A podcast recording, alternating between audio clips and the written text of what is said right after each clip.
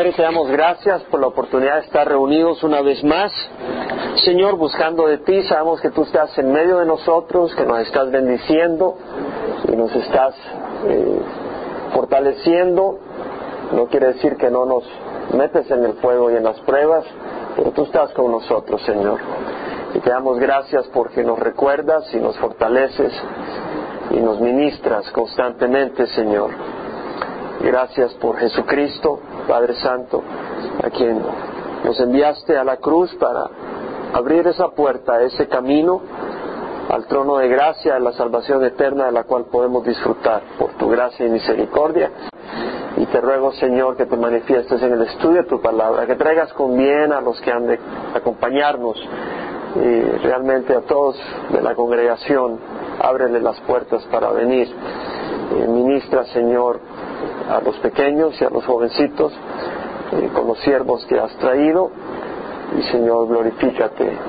Ayuda a descargar nuestras cargas, ayuda a traer a tu presencia nuestras preocupaciones y necesidades. Y sé glorificado con la actitud de nuestro corazón a todo lo que se lleva a cabo en tu nombre. Y es en tu nombre que lo pedimos. Amén.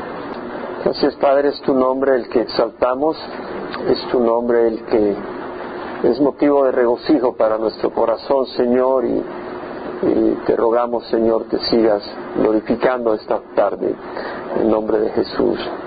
Amén. Salmo 12 para el director del coro sobre una lira de ocho cuerdas, Salmo de David. Salva Jehová, porque el piadoso deja de ser, porque los fieles desaparecen de entre los hijos de los hombres. Vemos la palabra Jehová porque aparece en mayúscula cada una de las letras, entonces es el nombre eh, de pacto, nombre del Señor. Y aunque diga Señor, el, el texto original era Yahweh o Jehová. Salva Jehová porque el piadoso deja de ser, porque los fieles desaparecen de entre los hijos de los hombres. Salva, ah, la palabra es Yasha, que quiere decir estar desahogado en amplitud, en una situación o condición holgada, espaciosa. también significa liberar o preservar en una crisis, ayudar, socorrer, salvar, dar victoria, rescatar o defender. Y es lo que clama David, salva Jehová y da la razón. El piadoso deja de ser, los fieles desaparecen de entre los hijos de los hombres. La condición del mundo es mala. El piadoso deja de ser, los fieles dejan de desaparecen. La palabra piadoso en el inglés es godly en la King James Version, la New King James Version, New Living Translation, New American Standard, dicen godly. Ah, en la Biblia de las Américas, en el español, es piadoso.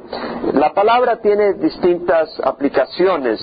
En el hebreo es el hasid, y quiere decir fiel, amable, piadoso, santo, de hecho, en la versión King James, 19 veces de las 32 que aparece esta palabra en el hebreo es para, se traduce santos. Ah, o tres veces la traduce santo, holy. Dos veces la traduce godly, que sería piadoso. Veámosla en contexto cómo se usa esta palabra, porque hay que saber quiénes son los que dejan de ser. Dice, el piadoso deja de ser. ¿Quién es el piadoso? En el Salmo 97, 10, voy a ir rápido, lo pueden apuntar si desean para avanzar. En el Salmo 97, 10 dice, los que amáis a Jehová, aborreced el mal. Él guarda las almas de sus santos. Ahí es la palabra hasid, o piadosos pero voy a usar la palabra en el hebreo, hasid. Los que amáis a Jehová, aborreced el mal. Él guarda las almas de sus hasid, los libra de la mano de los impíos. O sea que nos está dando a entender aquí con la poesía hebrea, o muchas veces el estilo poético del, autor de escritura en hebreo es dar un pensamiento y luego reforzarlo. No es una armonía de palabras, sino de pensamiento. Entonces acá dice, los que amáis a Jehová, aborreced al mal. le está hablando a los que aman al Señor y, luego dice, Él guarda la alma de sus Hasid. Entonces, la persona piadosa o santa o la palabra Hasid es aquel que ama al Señor. Y la, la invitación es aborrecer el mal, es algo natural. Si tú amas al Señor, aborrecer al mal. Esto caracteriza al piadoso que ama a Dios y aborrece el mal. En el Salmo 116, 15 dice, estimada a los ojos de Jehová es la muerte de sus Hasid. Estimada, la palabra estimada acá quiere decir valioso, de peso, precioso, espléndido, altamente estimado, valorado, como una piedra preciosa, como una joya, es para el Señor. Como una cosa preciosa es para los ojos de Jehová la muerte de sus santos. ¿Qué quiere decir? Que el santo realmente no muere, sino que Dios está esperando poder abrazar a sus hijos y sus hijos poder descubrirlo en una manera tan clara como será cuando vayamos a su presencia. Y para Dios es un regocijo porque la de los impíos viene juicio, pero para los siervos de Dios, para los Hasid, para los piadosos, viene un tiempo muy especial. Entonces vemos de que el Hasid, el piadoso, es aquel que es estimado para el Señor, que tiene una relación especial con el Señor, que el Señor está esperando encontrarse con ellos. No que no se manifieste ahora con nosotros, pero sabemos que queremos ver al Señor, como dice la palabra del Señor, cuando Él se manifieste seremos como Él porque le veremos tal como Él es. Habrá un día en que le veremos. Job dijo, mis ojos lo contemplarán un día. En el primera de Samuel capítulo 2 versículo 9 dice, Él guarda los pies de sus Hasid, mas los malvados son acallados en tinieblas, pues no por la fuerza ha de prevalecer el hombre. Está hablando de que Él guarda los pies, es decir, el Hasid, el piadoso es aquel que Dios mismo tiene una protección especial de Él. Pero en contraste dice, los malvados son acallados en tinieblas. Hace un contraste en el Hasid y los malvados. El Salmo 34 dice, cantad alabanzas a Jehová vosotros sus Hasid sus santos, y alabar su santo nombre, o dar gracias al recordar su santo nombre. En el Salmo 34 está diciendo, cantad alabanzas a Jehová, vosotros sus santos, o sus piadosos. Quiere decir que el hombre piadoso, el hombre santo, el Hasid, es aquel que le canta alabanzas al Señor. ¿Qué quiere decir que le canta alabanzas? Que reconoce cosas dignas del Señor que merecen alabanza y reconocimiento. Es decir, si tú ves una puesta de sol y dices, qué hermoso, estás alabando una puesta de sol. Para el, justo, el Hasid, el piadoso, declara alabanzas al Señor. ¿Qué tipo de alabanzas? Reconoce su misericordia. Dice, eh, yo te alabo, Señor, por tu misericordia. O eh, tú eres maravilloso. O gracias, Señor, que pusiste pan sobre la mesa el día de hoy. O gracias, Señor, que me has permitido disfrutar tu paso, tu palabra. Eh, le alaba uno al Señor, le agradece o reconoce sus características. Dios es santo, Dios es recto, Dios es bueno distintas características y atributos. El Salmo 32, 5, 6 dice, te manifesté mi pecado y no incurrí mi iniquidad. Dije, confesaré mis transgresiones a Jehová y tú perdonaste la culpa, la culpa de mi pecado. Por eso que todo santo, que todo Hasid, ore a ti en tiempo que pueda ser hallado. Ciertamente la inundación de muchas aguas no llegarán estas a él. Quiere decir que el Hasid no es la persona perfecta, pero es aquella persona que es sensible al Espíritu de Dios. Y cuando el Espíritu le reprende en amor sus errores, su maldad, sus actitudes que no son agradables a Dios, el Hasid viene y viene a Dios y le pide perdón.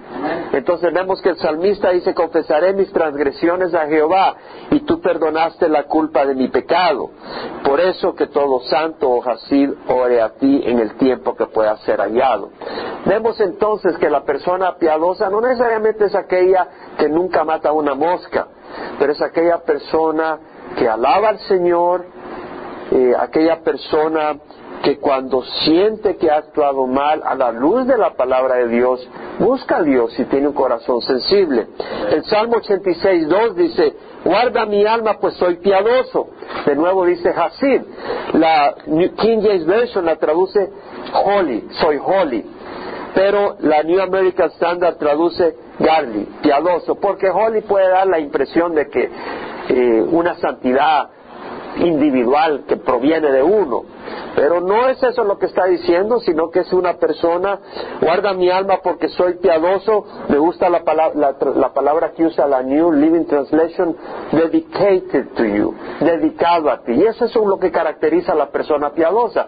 Está dedicada a honrar al Señor, está dedicada a complacer al Señor, está dedicada a buscar lo que le agrada a Dios. Y cuando falla, tiene un corazón sensible por esa dedicación para pedirle a Dios perdón. Entonces en el Salmo 16, 10 dice, tú no abandonarás mi alma en el Seol ni permitirás a tu santo ver corrupción. Aquí el santo se refiere a Jesucristo, el Hasid. Entonces el santo de santos, el piadoso de piadosos es Jesucristo. Él es el, santísimo. Él, sí, por su propia eh, mérito, él tiene una perfección moral de rectitud, de pensamiento, de sentimiento, de sentir. Nosotros no, pero podemos estar dedicados al Señor y buscar complacer al Señor. Y en ese sentido somos Hasid. Entonces lo que está diciendo, salva Señor, porque el piadoso deja de ser. ¿Por qué deja de ser el piadoso? Lo que estaba ocurriendo es que la persona piadosa estaba dejando de ser. Estaban desapareciendo las personas piadosas, las personas que tuvieran todas estas características que acabo de compartir. Amén. Entendemos a qué estamos hablando del piadoso. Esta gente estaba desapareciendo. Cada vez había que buscarlas con una lupa. ¿Por qué? Dice, y luego dice, porque los fieles desaparecen de entre los hijos de los hombres.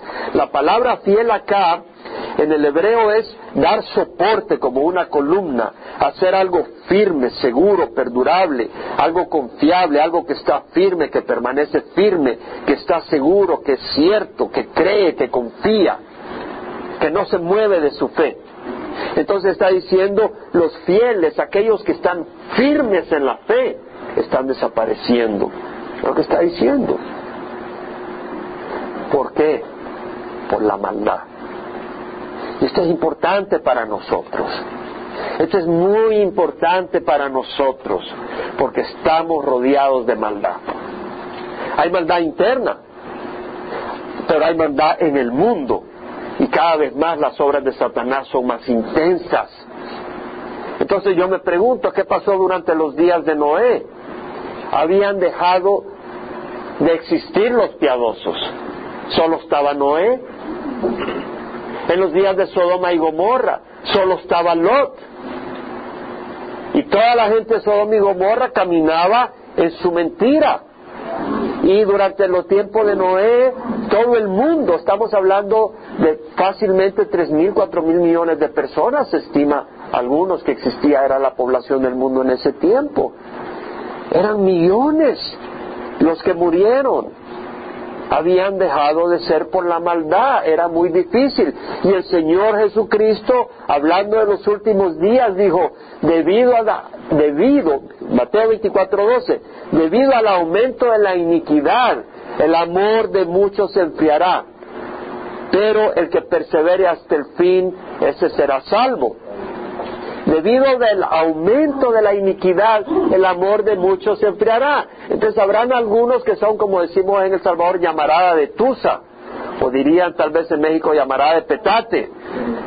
¿Qué pasa? Que solo es un fogonazo, y era un evangelio, un fogonazo, pero con el aumento de la iniquidad no perseveran en la fe, no son fieles, no son robustos, no son como columnas son como una hoja movida por el viento de aquí para allá. Y nosotros tenemos que tener cuidado de ser eso. Si algo quiero ser yo en mi vida es ser fiel, no ser como algo que se va y viene. No es cierto. No es confiable ser algo así. No es de honra. No es digno el ser algo que anda de arriba para abajo de acuerdo a las circunstancias o el ambiente. Tenemos que ser firmes.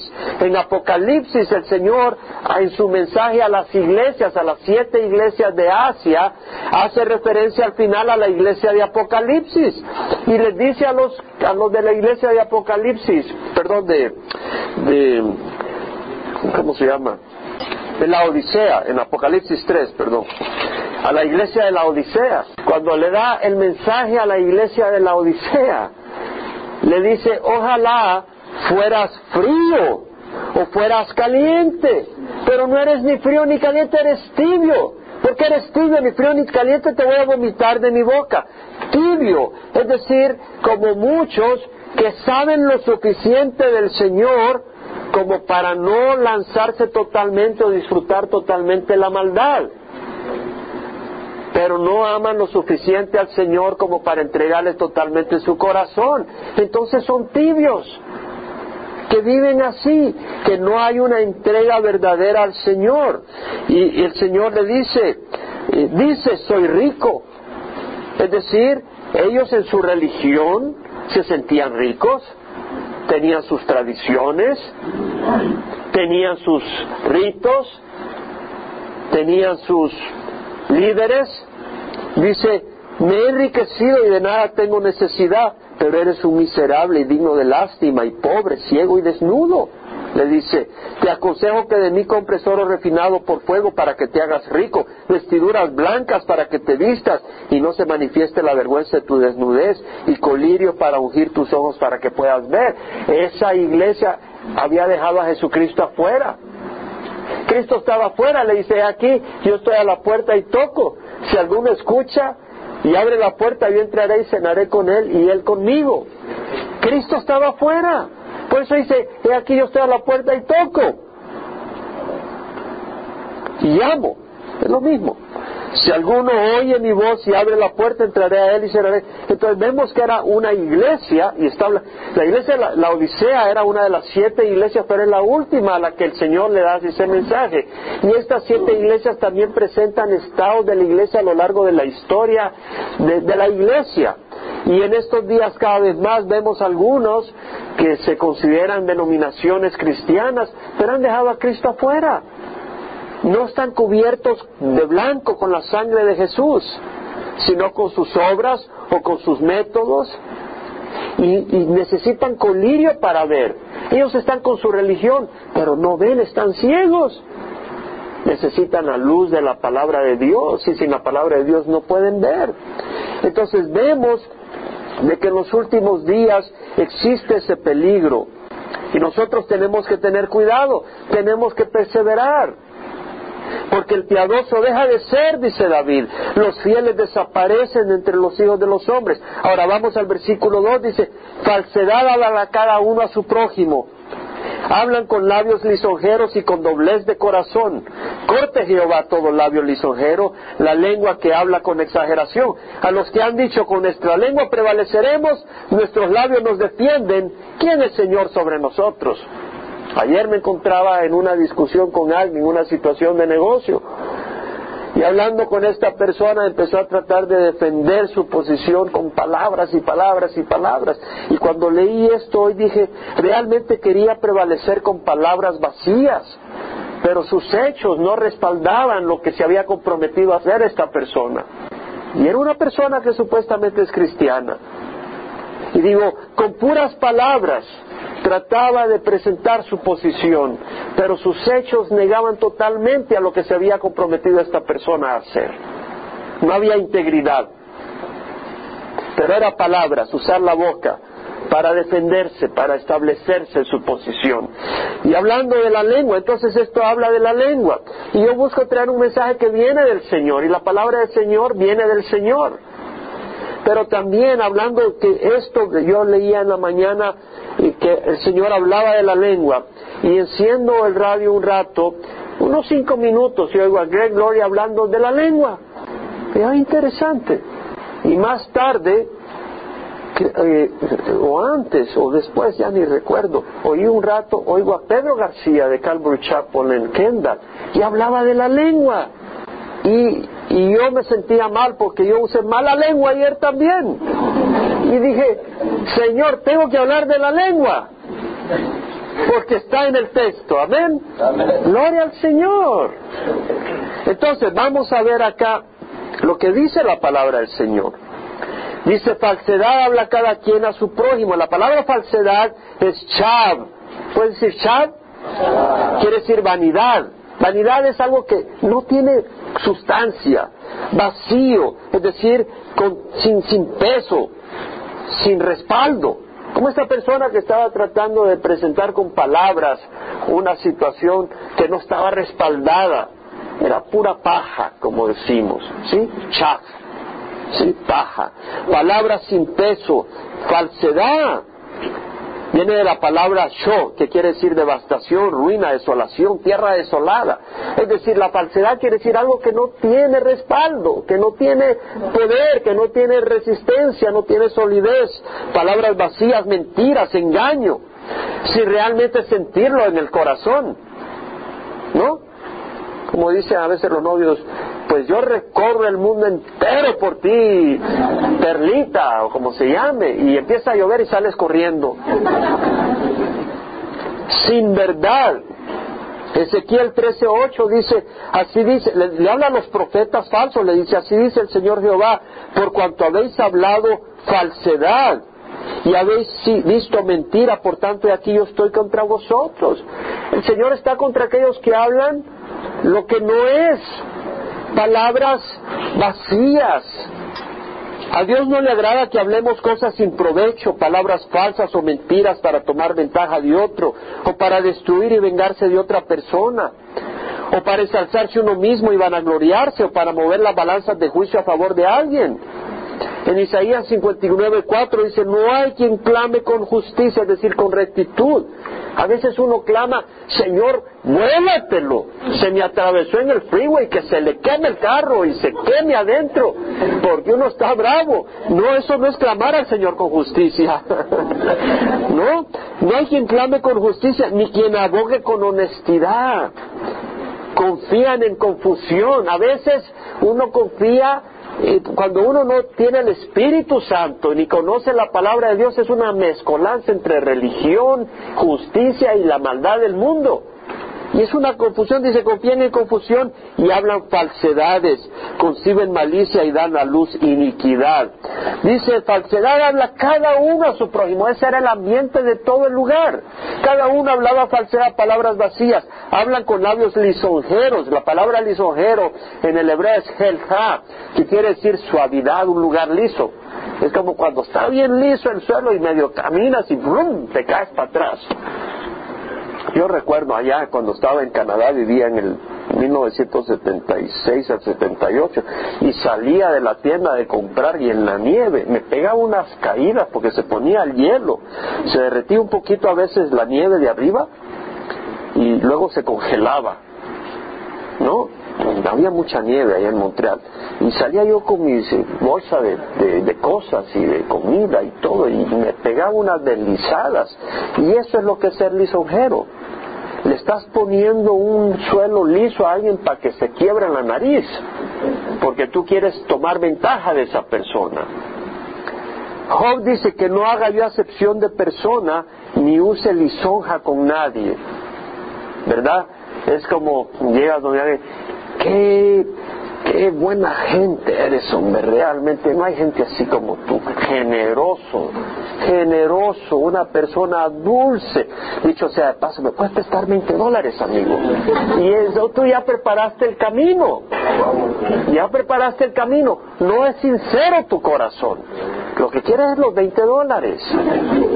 ¿No? Entonces tú mientes.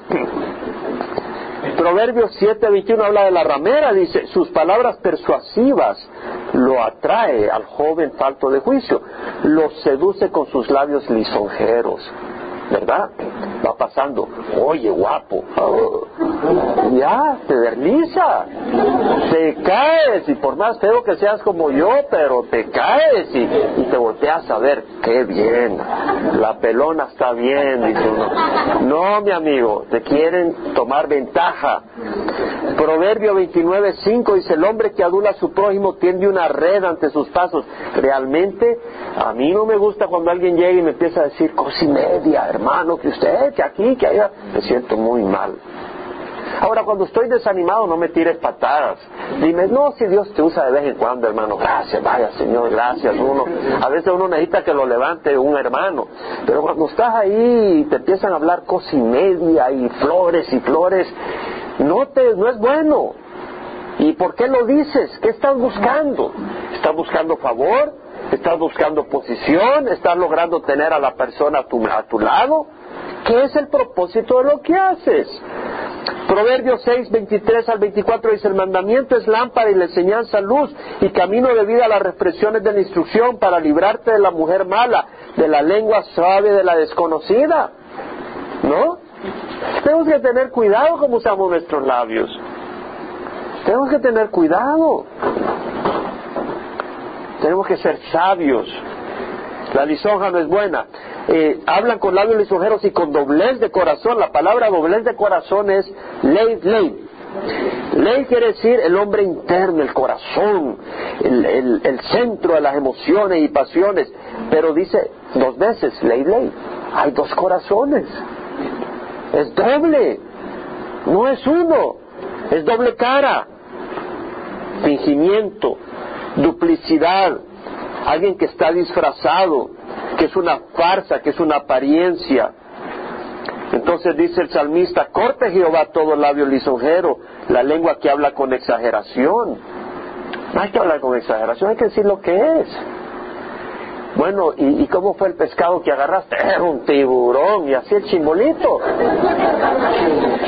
¿No? O, ¿y ¿cómo te fue? Pues fuimos a compartir, ¿y cuántos recibieron? Como cien. Y tal vez era uno. Y gloria a Dios que fue uno. no tienes que exagerar la cosa. ¿No? O, y como, eh, fíjate que le estaba hablando y eran así los borbotones de lágrimas. Y tal vez le entró una basurita y se estaba limpiando el ojo. Y, y, tú estás exagerando la cosa. No necesitamos ser así. Tenemos que ser verdaderos. Jesús dijo, yo soy el camino, la verdad y la vida.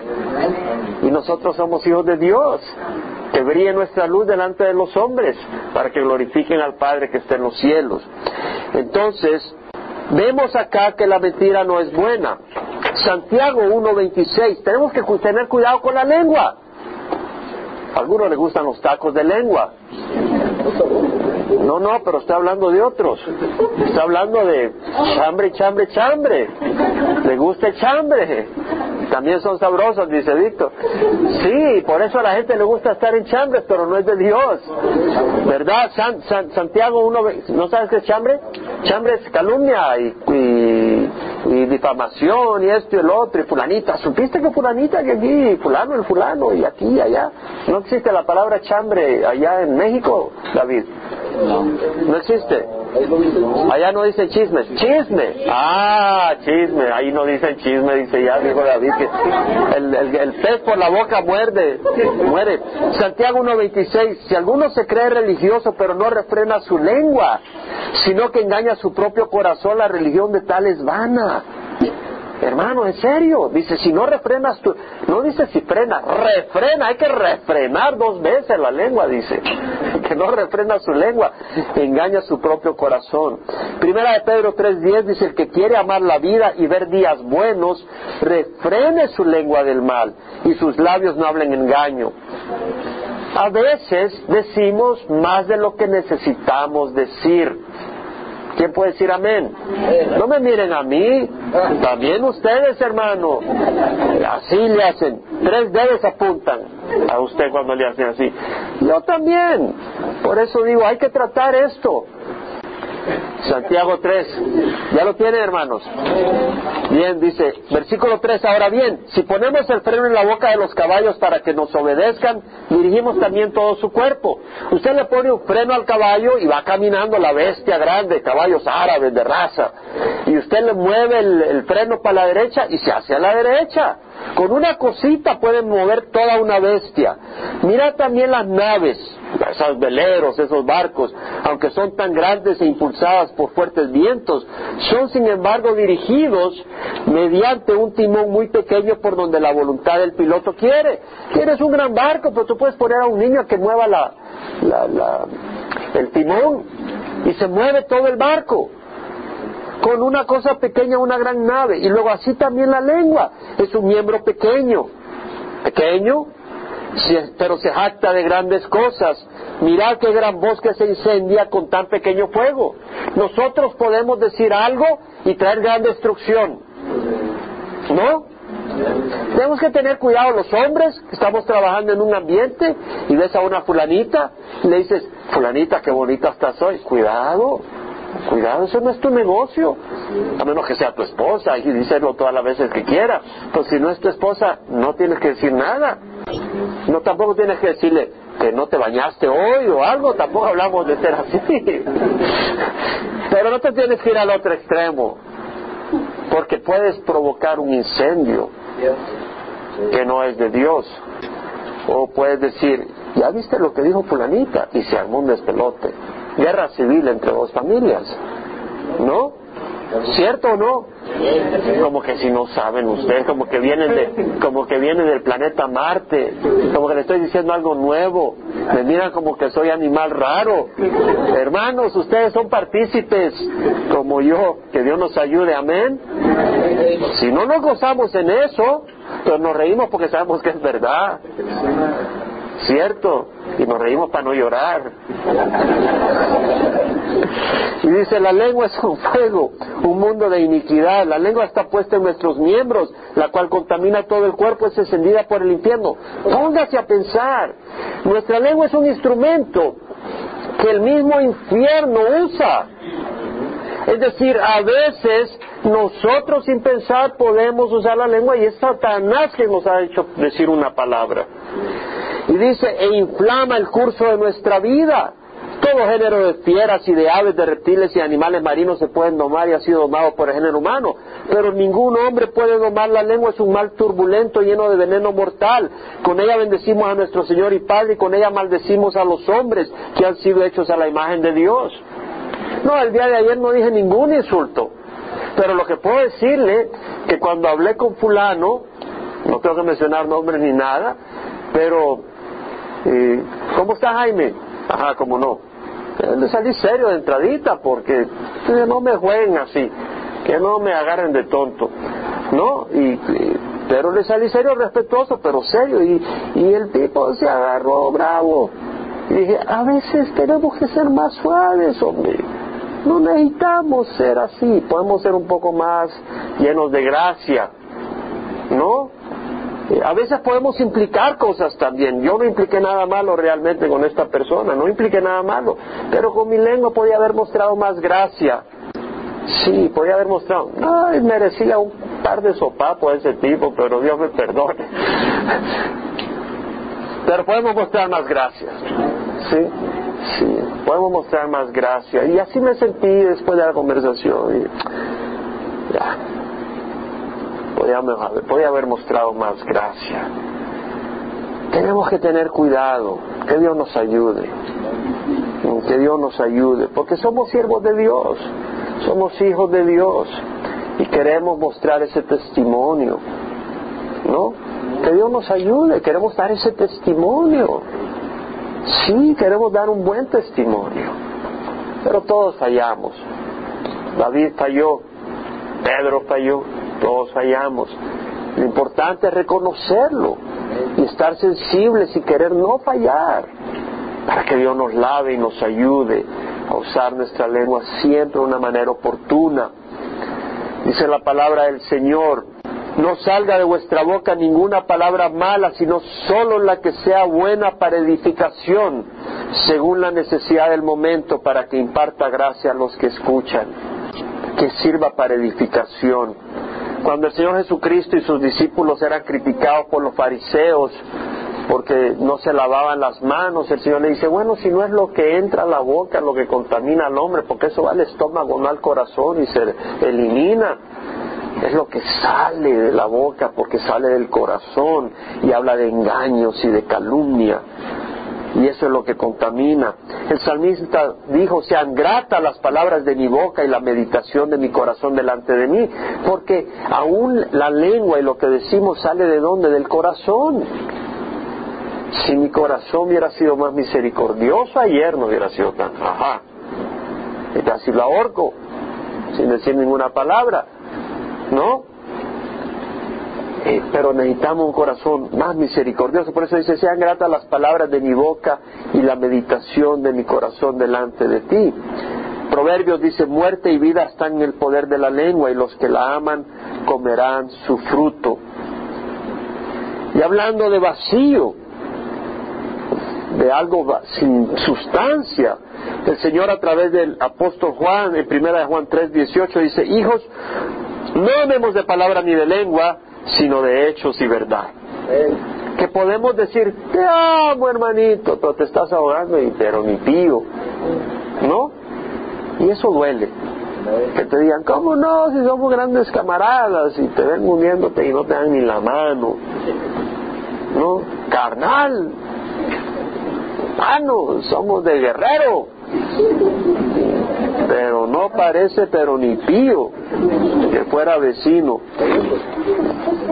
Nada con los de Guerrero, pero... Entonces, Salmo 12 dice, a los que han dicho, bueno, versículo 5, por la desolación del afligido, por los gemidos del menesteroso, me levantaré ahora, dice Jehová, lo pondré en la seguridad que anhela. Hace referencia ahora al afligido, pero no al afligido injusto, porque no todo afligido es justo. Hay, hay personas que están en aflicción, pero son malvados, no han venido al Señor. Pero aquí está hablando al justo y dice, por la desolación del afligido, por los gemidos del menesteroso me levantaré ahora, dice Jehová, lo pondré en la seguridad que anhela. ¿Qué está diciendo? Que Dios es compasivo. ¿Qué estudiamos el domingo en segunda de Corintios capítulo 1 versículo 3? Bendito sea el Dios y Padre de nuestro Señor Jesucristo Padre de misericordias y Dios de toda consolación. Bendito sea el Dios y Padre de nuestro Señor Jesucristo, Padre de misericordias, muchas misericordias, y Dios de toda consolación. Entonces Él consuela, ayuda al afligido, al menesteroso. El Salmo 103, 13 dice, como un padre se compadece a sus hijos, así se compadece Jehová de los que le temen de los que le honran. Lamentaciones 3:22 dice, la misericordia de Jehová jamás terminan, pues nunca fallan sus bondades. La palabra misericordia es Gesed, ese amor de pacto, ese amor de compasión, ese amor de ternura y ayuda, de compromiso, de darle la mano a uno por el pacto que ha hecho Dios a través de su Hijo Jesucristo por nosotros. Las misericordias de Dios jamás terminan. Son nuevas cada mañana. Y luego de decir eso, dice, las palabras de Jehová son palabras puras, plata probada con un crisol en la tierra, siete veces refinadas. En otras palabras, contrasta la falsedad de la lengua del hombre con la palabra del Señor que es pura, siete veces refinada. En otras palabras, no tiene impureza. La palabra de Dios es absolutamente confiable. El hombre dice que venimos del mono, ¿verdad? Pero ahora ya descubrieron que toda la humanidad viene de una sola mujer, por estudios del mitocondria, de la célula. Han hecho estudios del ADN y han comprobado que toda la humanidad viene de una mujer. La misma palabra, la palabra de Dios es confiable. ¿Verdad? Los, eh, el mundo de ahora le pregunta qué fue primero el huevo o la gallina, no saben. Porque para que nazca una gallina necesita un huevo y para que haya un huevo la tiene que poner la gallina. Así de lógico. Quiere decir que alguien tuvo que haber creado la gallina. Y eso fue lo que dice la Biblia. Es el único libro que nos habla de la creación de esa manera. Todos los demás hablan tonterías. Entonces vemos la lógica. Eh, el mundo no explica el desorden, Dios nos ha explicado por qué existe el desorden, las enfermedades. Y vemos que de hecho el, ser humano va degenerando en su, eh, piscina genética en, en su salud hay una degeneración en lo que es las instrucciones en la célula del ser humano por mutaciones genéticas, esto y lo otro. Lo que vemos es que el ser humano va degradando en su salud. Y es lo que el Señor habló, hizo al hombre perfecto, pero por el pecado viene ese desorden. Las profecías cumplidas. Vemos ahora el, el swine flu. ¿Cómo se llama en español? ¿Cómo le dicen? la influenza porcina. Ah, recordamos algunas palabras en español, la influenza porcina, eh, los, lo han llevado a categoría uno más y ya es categoría de pandemia, porque ya son 22 países que tienen la influenza porcina y acá ya están cerrando escuelas. Y si no toman medidas, eso son miles de muertos que puede ser de un momento a otro. Entonces el Señor habló de eso en el Evangelio de San Lucas, en los últimos días, de las plagas, habló de las guerras, de los terremotos, de las hambrunas, y hay profecía tras profecía que habla de las naciones que se están perfilando, como hoy en día vemos a Irak, a Irán, sobre todo a Irán y Rusia y ese consorcio que Ezequiel habla en el capítulo 37 de su profecía. Entendemos que la palabra de Dios es pura, es probada en un crisol en la tierra, siete veces refinada, en otras palabras, es confiable. El versículo 7 dice, tú Jehová los guardarás, de esta generación los preservarás para siempre. ¿A quién? Al afligido y al menesteroso. Tarde o temprano el Señor viene y muestra esta compasión y nos va a preservar, tal vez nos llama y de esa manera nos preserva esta generación malvada, pero son preciosos a los ojos de Jehová la muerte de sus santos nos va a preservar para siempre. Ahora dice, en torno se pasean los impíos, cuando la vileza es exaltada entre los hijos de los hombres. Es lo que está ocurriendo. Ofra está hablando ahora de la atracción de la mujer con la mujer. Hay mujeres que están dejando a sus esposos para tener relaciones eh, lesbianas con otras mujeres. Y están hablando de todo eso y ya... Eh, eh, es un despelote y ahora cada vez más los homosexuales y las lesbianas hacen ah, alarde, eh, se vanaglorían en esa... Dios ama a todo mundo, no se equivoque. Usted dice, bueno, yo no soy homosexual, yo no soy lesbiana, pero si robas, si cometes adulterio, está igual, va al infierno. Y Dios no quiere que vaya al infierno, Dios tiene compasión, pero lo que está ocurriendo es que la sociedad cada vez es más podrida y manifiesta en una manera más abierta su pecado y con más derecho y demanda el derecho de, de, diseminarlo. Y esos son los días en que estamos viviendo. Son los días que estamos viviendo. Acuérdese, el piadoso deja de ser y los fieles desaparecen de entre los hijos de los hombres. Entonces tú cierras los ojos porque te va a hacer una invitación. Cierra los ojos. Te invito a que cierres los ojos porque aquí cerramos. Y la pregunta es, ¿serás tú de los piadosos que dejan de ser, de los fieles que desaparecen, o serán de aquellos que perseveran hasta el fin? Tú tienes que decidir en tu corazón si vas a ser de los que son llamarada de Tusa, llamarada de Petate, o de los que van a perseverar hasta el fin. Acuérdate que de nada sirve empezar la carrera si no llegas al fin. Tienes que llegar hasta el fin, es lo que el Señor te llama. Si tú empiezas la carrera, pero, pero de ahí le das la espalda a Dios, te has vuelto un traidor. Judas empezó siguiendo a Jesús. Jesús lo llamó. Judas empezó siguiendo a Jesús, pero al final le dio la espalda por el dinero. Tal vez tú le vas a dar la espalda. No, espero que no. Pero algunos le dan la espalda porque están enojados por una situación o amargados por otra, o porque son tentados. Hay casos de evangelistas que han sido exitosos o siervos que han sido exitosos, pero por una relación adúltera le dan la espalda al Señor y se vuelven enemigos de Dios porque Dios no le concede el capricho inmoral que ellos quieren abrazar. A veces por un capricho el hombre le da la espalda a Dios. Entonces es oportuno decir, ¿quiénes somos nosotros? ¿A quién vamos a servir? ¿Verdad que es correcto considerar esto?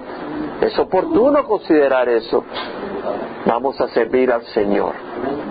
Vamos a seguir a nuestro Señor. Padre, tú mira la necesidad de cada uno de nosotros, Señor. Te rogamos que nos perdones cuando hemos usado la lengua en una manera no oportuna, no sabia. Perdónanos, Señor. Ayúdanos a ser rectos en todo. Ayúdanos a perseverar. Como dice tu palabra, el espíritu está dispuesto, pero la carne es débil. Velad y orad para que no entréis en tentación. Y también dice aquel que se cree que está parado, que tenga cuidado no sea que caiga. Entonces, Señor, no nos vanagloriamos, excepto en ti, y ponemos nuestra confianza en ti, Señor. Y nuestra determinación de seguirte, sea lo que sea, cueste lo que cueste. Con tu ayuda, Señor, sabemos que llegaremos al final, porque tú lo has prometido, Señor. Y te damos gracias porque no nos vas a abandonar, no depende de nosotros. Pablo dijo, yo sé en quién he confiado mi alma. Y tú dijiste en, en Efesios, Filipenses, aquel que empezó la buena obra es fiel para terminarla, hasta el día de nuestro Señor Jesucristo. Tú has empezado una obra y la vas a terminar, no la dejas en medio camino. Te damos gracias, Señor. Te glorificamos en nombre de Cristo Jesús.